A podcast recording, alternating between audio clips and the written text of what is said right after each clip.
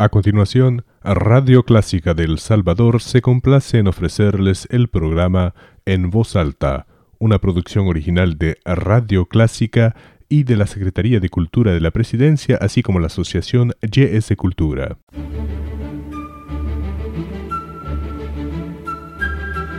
Desde San Salvador, República del Salvador, Clásica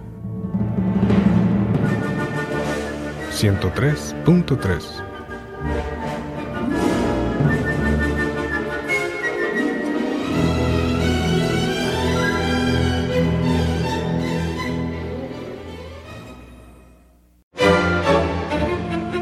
La Secretaría de Cultura de la Presidencia y la Asociación YS Cultura presentan En Voz Alta, espacio de protagonismo y debate de los diferentes agentes culturales del país.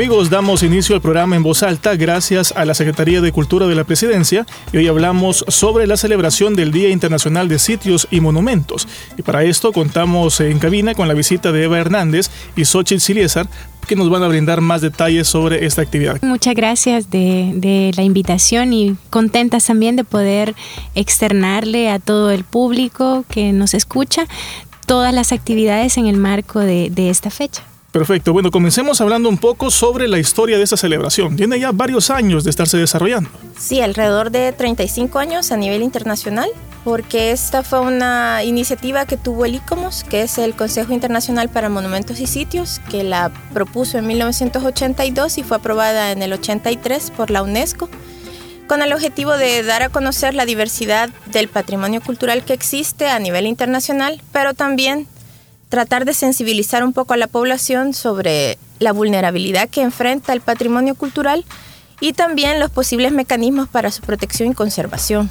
A lo largo de estos 35 años, eh, supongo que El Salvador se ha sumado en muchas ocasiones eh, con diferentes actividades. Pues estamos en el entendido de que esta es la primera vez que El Salvador se incorpora en la agenda internacional y ha, por eso ha propuesto el desarrollo de diversas actividades en función de abrirle las puertas a la población para que conozca el patrimonio cultural que a través de la Secretaría de Cultura se tiene a bien administrar. Y es que también ese es un punto, un punto de agenda eh, que siempre está en deuda, ¿verdad? El tema de, la sensibilización del patrimonio y en esa ocasión pues se vio como una oportunidad para eh, sumarnos a una iniciativa que se da a nivel mundial, pero a nivel ya local de nuestro país, eh, para mostrar en una primera instancia todo lo que, lo que tenemos como patrimonio edificado de nuestros monumentos, de nuestros sitios arqueológicos, nuestros centros históricos. Es un buen momento para conversar respecto a su conservación, a las políticas eh, que hay para, para que se pueda conservar precisamente ese patrimonio para nuestras generaciones, que es el lema eh, o el tema de discusión en este, en este año, 2018. Hablando sobre este patrimonio, esos monumentos, eh, ¿de cuántos estaríamos hablando aproximadamente que son los que cuenta nuestro país? El, nuestro país es muy rico en cuanto a patrimonio cultural se refiere. Hay diferentes manifestaciones, eh, no solamente de la parte edificada, ¿verdad? Eh, contamos con una diversidad de monumentos, nosotros los identificamos como nuestras iglesias, eh, la gente las identifica como sus iglesias coloniales o republicanas, nuestro Palacio Nacional, nuestros teatros nacionales, pero también esa arquitectura modesta que conforman nuestros pueblos, nuestras eh, vistas pintorescas, también son monumentos que merecen su conservación. Y junto a ello también está el patrimonio intangible, el patrimonio arqueológico, el patrimonio paleontológico, que nosotros tenemos una gran riqueza, y también eh, ese patrimonio mueble que tenemos, nuestras colecciones nacionales. Eh, danzas, etcétera, ¿verdad? Somos una, comunidad vea culturalmente rica eh, desde tiempos ancestrales.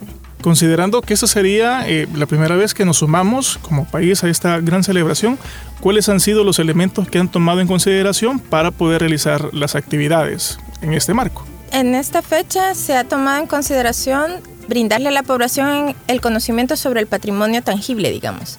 Una de las actividades que se ha propuesto y que se va a desarrollar es Puertas Abiertas, que es permitirle a la población en general, público en general, este, niños, jóvenes, adultos, para que puedan conocer eh, los edificios que, que son administrados por la institución, sean estos, bueno, el Palacio Nacional, el teatro, el Teatro de Santa Ana, el Teatro de San Miguel, la Iglesia de Suchitoto, la Catedral de Santa Ana, todos los museos también, el Museo de, de Historia, David J. Guzmán, de Antropología, perdón, el Museo de Historia que está en la en San Jacinto, el Museo Regional de Oriente, el de Occidente también.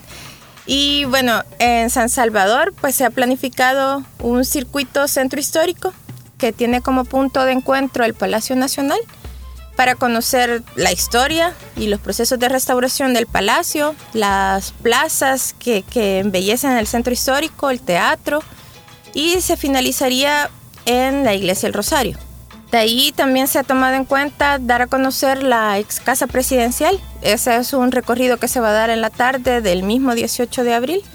Y lo del día sábado se va a dar un recorrido guiado por los arqueólogos especialistas en todos los sitios arqueológicos que, administra la Secretaría o que tiene algún acuerdo con alguna institución para poder brindar también el ingreso gratuito y el recorrido gratuito dado por un arqueólogo especializado. Serían todos los sitios arqueológicos. En las actividades del día de semana han considerado, por ejemplo, la visita de estudiantes a los diferentes lugares.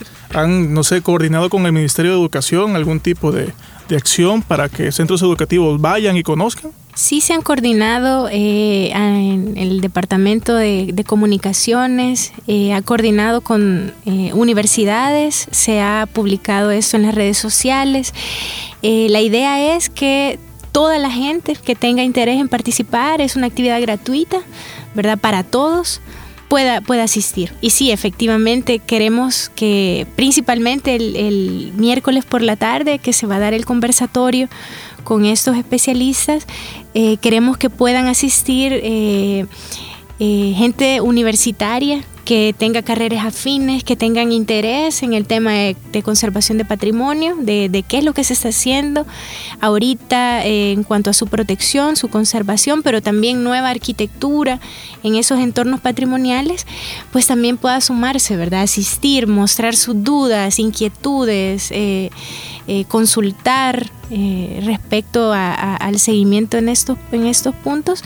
Y, sí, ojalá que puedan asistir eh, chicos grandes eh, en edad universitaria, en edad de colegio, para que puedan gozar de, esta experiencia que se planteó pues como una actividad que la diera no solamente los guías que ya tiene la institución formados y que son gente muy conocedora, sino que en esta oportunidad acompañase también un, especialista, un investigador, alguien que, que trabaja ¿verdad? En, en, esas áreas y, por ejemplo, en el caso de los sitios arqueológicos, esperamos que sea una, una experiencia muy rica al tener a la gente que investiga y que tiene todo ese bagaje que, que muchas veces no llega al alcance de todos. En cuanto al conversatorio que van a desarrollar, ¿quiénes son los expertos que van a estar participando? Se han invitado a cuatro especialistas que son la arquitecta Hilda Landaverdi, que es catedrática universitaria, que ella da clases en la Matías, en la Politécnica y en la Gavidia. También se ha invitado al, al arquitecto Javier Cristiani, que es de Estudio Diseño Arquitectónico Hemisferios. También está invitado el arquitecto Altamirano, que es de estudio arquitectura, y el arquitecto Gustavo Milán, que él trabaja en el Viceministerio de Vivienda y Desarrollo Urbano. Y el objetivo es hablar tanto de procesos de restauración, de reutilización de edificios patrimoniales, pero también de nueva construcción. Se pretende tomar en cuenta proyectos como la restauración del Palacio Nacional, futuro proyecto que se va a desarrollar en lo que queda hoy como predio histórico, sitio histórico de la antigua iglesia de San Esteban. También la restauración, reutilización y nueva construcción de un edificio localizado en la octava calle poniente del centro histórico y diversas este, propuestas que puedan brindar y los conocimientos que tienen todos estos profesionales en la materia, ¿verdad? Este va a ser en el MUNA, en el auditorio del, del Museo de Antropología. Inicia a las 6 de la tarde con un recorrido este, guiado en el museo y luego ya se pasaría al conversatorio. Muy bien, las personas interesadas en el conversatorio solamente tendrían que llegar. Es gratuito también. Perfecto. Si los amigos que están escuchando el programa en voz alta puedan querer un poco más de detalle, eh, ¿tienen presencia en redes sociales, alguna página web donde pueden ingresar? Sí, a partir de este día estamos en todas las redes sociales, Twitter, Instagram, Facebook y aparecemos como Mi Cultura SV, arroba Mi Cultura SV. Y también en la página web de la institución que es www.cultura.gov.sv. Perfecto. Eh, ¿Han considerado adicionalmente realizar algún tipo de mm, eh, información adicional para la gente para que aprenda también a cuidar estos sitios? ¿Son de todos? En esta oportunidad eh, se hizo esta, esta jornada bastante modesta. En esta oportunidad no tenemos eh, como alguna información que dar, eh, sino más bien eh, es la información que se le queda a cada uno de los ciudadanos al participar, ¿verdad? Al, gozar de esas actividades y al disfrutar y, al vivirlas. en esta oportunidad lamentablemente no, no se tiene esa forma, pero no dudamos que cada una de las, de las experiencias que tengan en la participación o en el conversatorio, en las jornadas de, puertas abiertas, pues le pueda dar a la gente la información básica que esperamos pueda multiplicarse, ¿verdad? En, otras eh, actividades más formales que tengan podríamos decirlo de una forma muy honesta, mayor presupuesto, ¿verdad? Y que puedan apoyar en la sensibilización del patrimonio, que como dije antes, es una, siempre es un punto de agenda de deuda para todos, ¿verdad?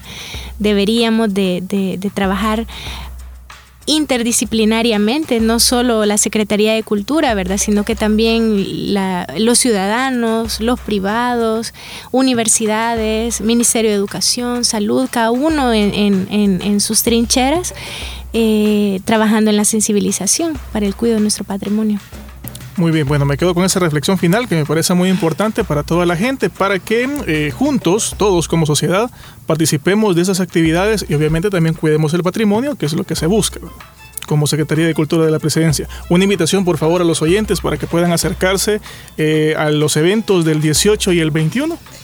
Acuérdense que están puertas abiertas, disponibles para todo público, el miércoles 18 en el Centro Histórico de San Salvador y en diferentes puntos del país, como ya se mencionó, pueden encontrar la información en nuestras redes sociales. Y el sábado 21 en todos los sitios arqueológicos, recorrido simultáneo, 9.30 de la mañana, también gratis. Y el miércoles por la tarde, el conversatorio gratuito también para todo público y para todo el que esté interesado en conocer un poco más sobre el proceso de restauración, nueva construcción y reutilización del patrimonio cultural edificado. Bueno, les agradecemos entonces por el tiempo que nos han brindado, por toda la información y esperamos eh, que este tipo de actividades se puedan realizar con mucha mayor presencia cada año.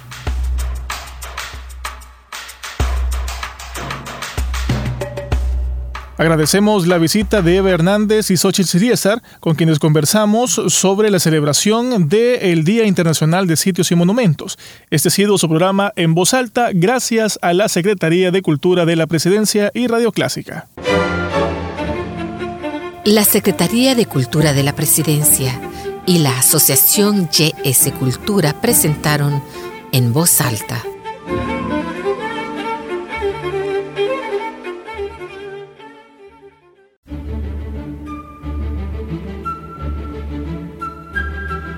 Desde San Salvador, República del Salvador, Clásica. 103.3